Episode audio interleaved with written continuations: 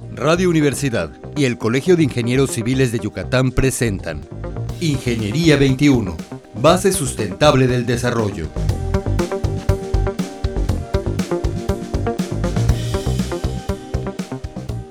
Buenos días, estimados radioescuchas. Bienvenidos al programa Ingeniería 21 y nuevamente tenemos con nosotros al ingeniero Juan Vázquez Montalvo. ¿Cómo está, ingeniero? Muy bien, buenos días a todos. Muchas gracias por la invitación. No, usted, ingeniero. Y bueno, nuestro tema de hoy, como hablamos la semana pasada, serían las cabañuelas, que es algo muy interesante que todos nosotros hemos oído hablar de eso desde chicos. Muy bien, pues sí. Eh, en este mes de enero, eh, iniciando el mes de enero prácticamente y hasta finalizar el mes, eh, hay una tradición maya muy arraigada es muy antigua, desde los antiguos mayas, en el cual los agricultores yucatecos, en particular de la zona maya pura, eh, se fijan en el comportamiento del, tiempo a lo largo de todo el mes de enero y ellos le llaman a eso eh, las cabañuelas o en maya es el, el shoquín que le llaman. El shoquín. El shoquín, sí. Eh, es, esta tradición que últimamente ha estado confundiendo a los agricultores. Tuve la oportunidad hace un año de participar con ellos en, para el mes de noviembre en una reunión allá en, en Peto, en, la Chepet, en donde se, se habló de las cabañuelas y luego tuve una reunión con agricultores mayas que son los los predictores de, llevar a cabo este proceso de cabañuelas. ¿Lo anotan, ingeniero? Sí, lo anotan, hacen sus anotes, hace, sobre todo es mucha observación. Okay. Entonces, ellos tenían muchas dudas porque el, problema del cambio climático que estamos viviendo ha hecho que no se estén cumpliendo las cabañuelas últimamente. Y eso les confunde a ellos. Para poder entender esto, vamos a, entender, vamos a, vamos a explicarles cómo funcionan las cabañuelas. Primeramente van a contar ellos los primeros 12 días del mes de enero como los meses del año. O sea, el, día 1 es enero, el día 2 febrero, el 3 marzo y ahí el día 12 es diciembre. diciembre. Ellos observan qué es lo que pasa en esos días y cada uno de esos días corresponde a un mes del año. Después va en sentido contrario. El día 13 se repite diciembre, diciembre. luego el día 14 noviembre, el día 15 de octubre y así sucesivamente hasta llegar al día 24 que se repite enero.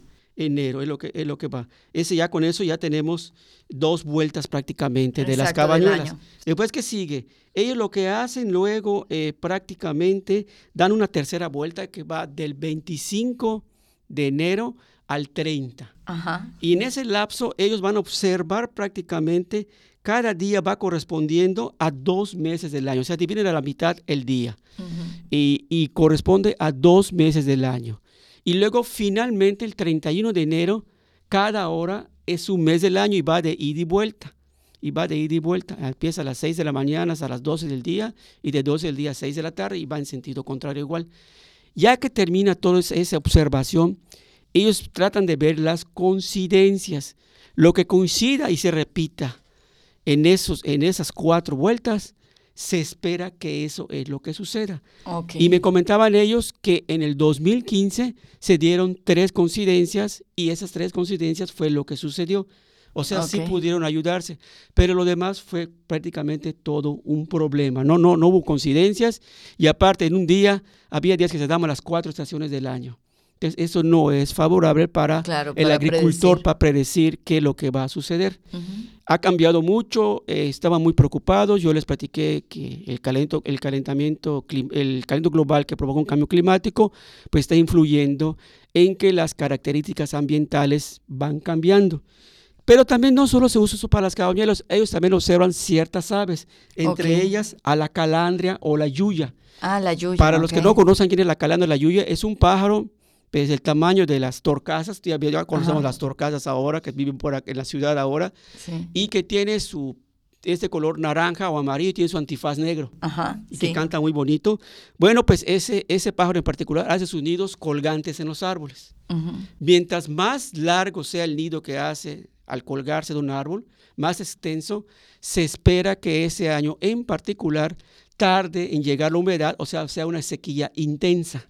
Y mientras más corto, sea un año muy húmedo, donde las lluvias van a presentar muy pronto. Desde mayo, por ejemplo. O, van a haber eh, frentes fríos con mucha lluvia.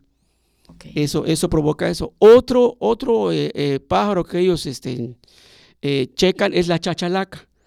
Hoy en el canto de la chachalaca, si la chachalaca canta en la madrugada, pues lógicamente mientras más temprano cante la chachalaca, más pronto va a llover. Y mientras más tarde la chachalaca cante, más tarde va a llover. Ese es otro pájaro que observan. También observan el jabín. El jabín, todos, para el que no conoce jabín, eh, cuando llega la época de marzo, abril, es un árbol que da unas flores de color morada que se ve muy bonito. Eh. Al que le decimos jacaranda, ¿no? bueno, yo siempre le decía jacaranda. Sí, igual, pero me dicen que es el jabín. Entonces, ese árbol en particular, eh, hay que ver el color de la floración. Mientras más verde sea, habrá menos humedad y mayor sequía. Y mientras menos verde sea, indica que pronto que voy a ver que va a ser una buena temporada de lluvias. O sea, cuando están muy floreados, muy... Muy como rosaditos y muy moraditos.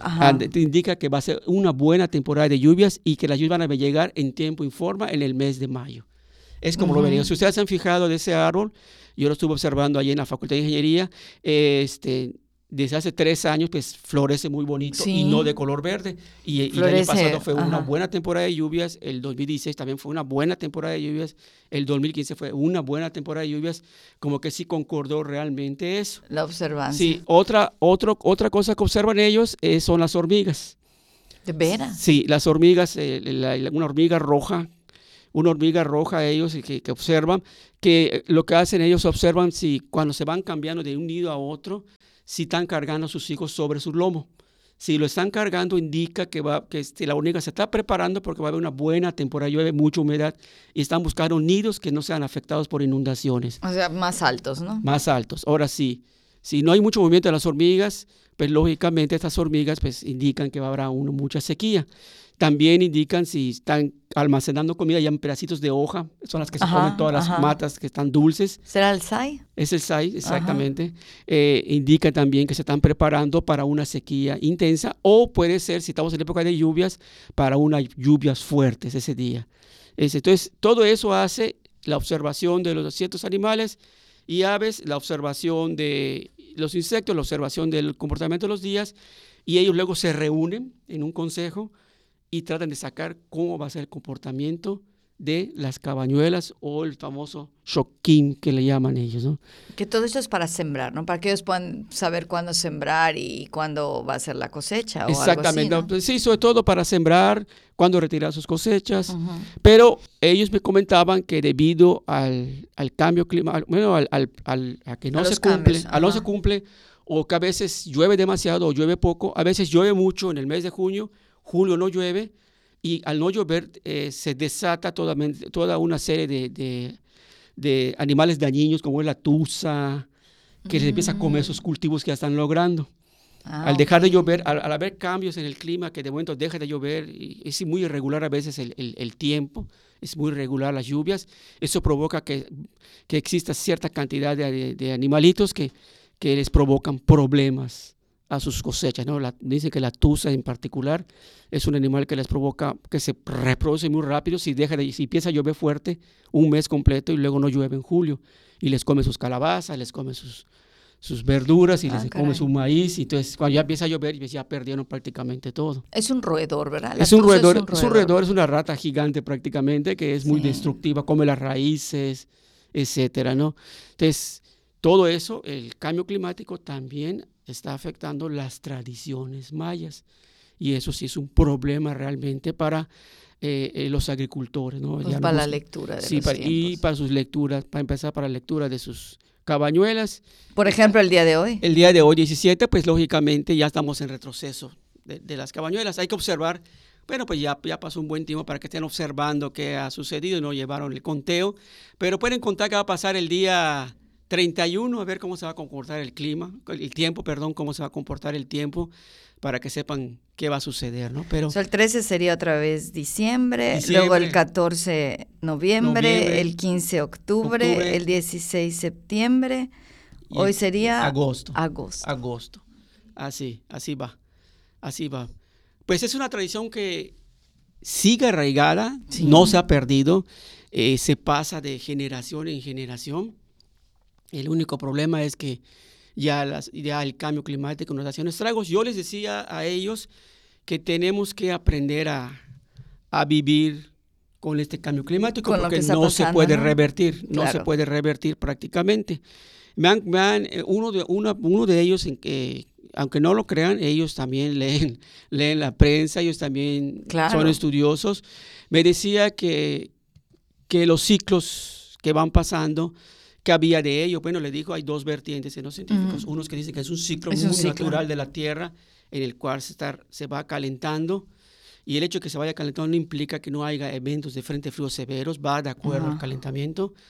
Y y decía, otra vertiente es que también se está calentando la tierra, pero el hombre con el uso de fósiles, petróleo, carbón y gas, le está añadiendo una energía extra al calentamiento y eso está provocando un sinfín de problemas a nivel mundial. ¿no? Son las dos vertientes que se manejan. Y salió una tercera vertiente que dijo Donald Trump, que dijo que es un invento de los chinos, que es una vacilada eso, pero lo dijo él, que el calentamiento es un invento de los chinos. Pero me decían, me han dicho, ¿por qué no, por qué no creerle a esa vertiente o por qué sí creerle? Pues no más que creerle, el problema es que Estados Unidos es que aporta el capital y mueve la economía mundial. Y si ellos no aportan el capital y, y, para que los países se preparen para el calentamiento, pues lógicamente conseguir fondos para eso es bastante difícil a nivel mundial, porque Estados Unidos, nos, aunque no nos guste, es la primera potencia mundial, tanto económica, militar, de turismo, etcétera. Entonces ellos mueven la economía del mundo. Y si Donald Trump se retiró del pacto del, del, de París, de París aunque en la, reunión que hubo hace poco, pues sí volvieron a ir, en la de Alemania, pero, pero lógicamente van a más a escuchar y no toman decisiones que es lo más importante. Sí, hace mucho que ellos están como que no totalmente participando. Pero yo creo, ingeniero, que a lo mejor lo de los ciclos es más, este, es bueno, es una teoría más más creíble, ¿no? Que puede suceder. que nos puede estar sucediendo que es un ciclo. Sí, yo estoy, yo estoy con, con los que piensan o los que creen que es un ciclo y que la energía que estamos quemando, al ser ya muchísimos, eh, le añadimos una energía extra al calentamiento de la Tierra. Yo pienso, yo voy por esa parte. Pues muchas gracias, ingeniero, muy interesante, muy amable por su visita. No, al contrario, pues es un placer para mí venir aquí a compartir con ustedes esta ciencia tan, tan bonita, tan hermosa y tan fascinante que es la meteorología y le agradezco la invitación. Nada, nada. Muy buenos días, estimados redescuchas. Nos escuchamos la próxima semana. Ingeniería 21, base sustentable del desarrollo. Producción Radio Universidad y el Colegio de Ingenieros Civiles de Yucatán. Teléfono 925-8723. Correo electrónico ingciviles.prodigy.net.mx.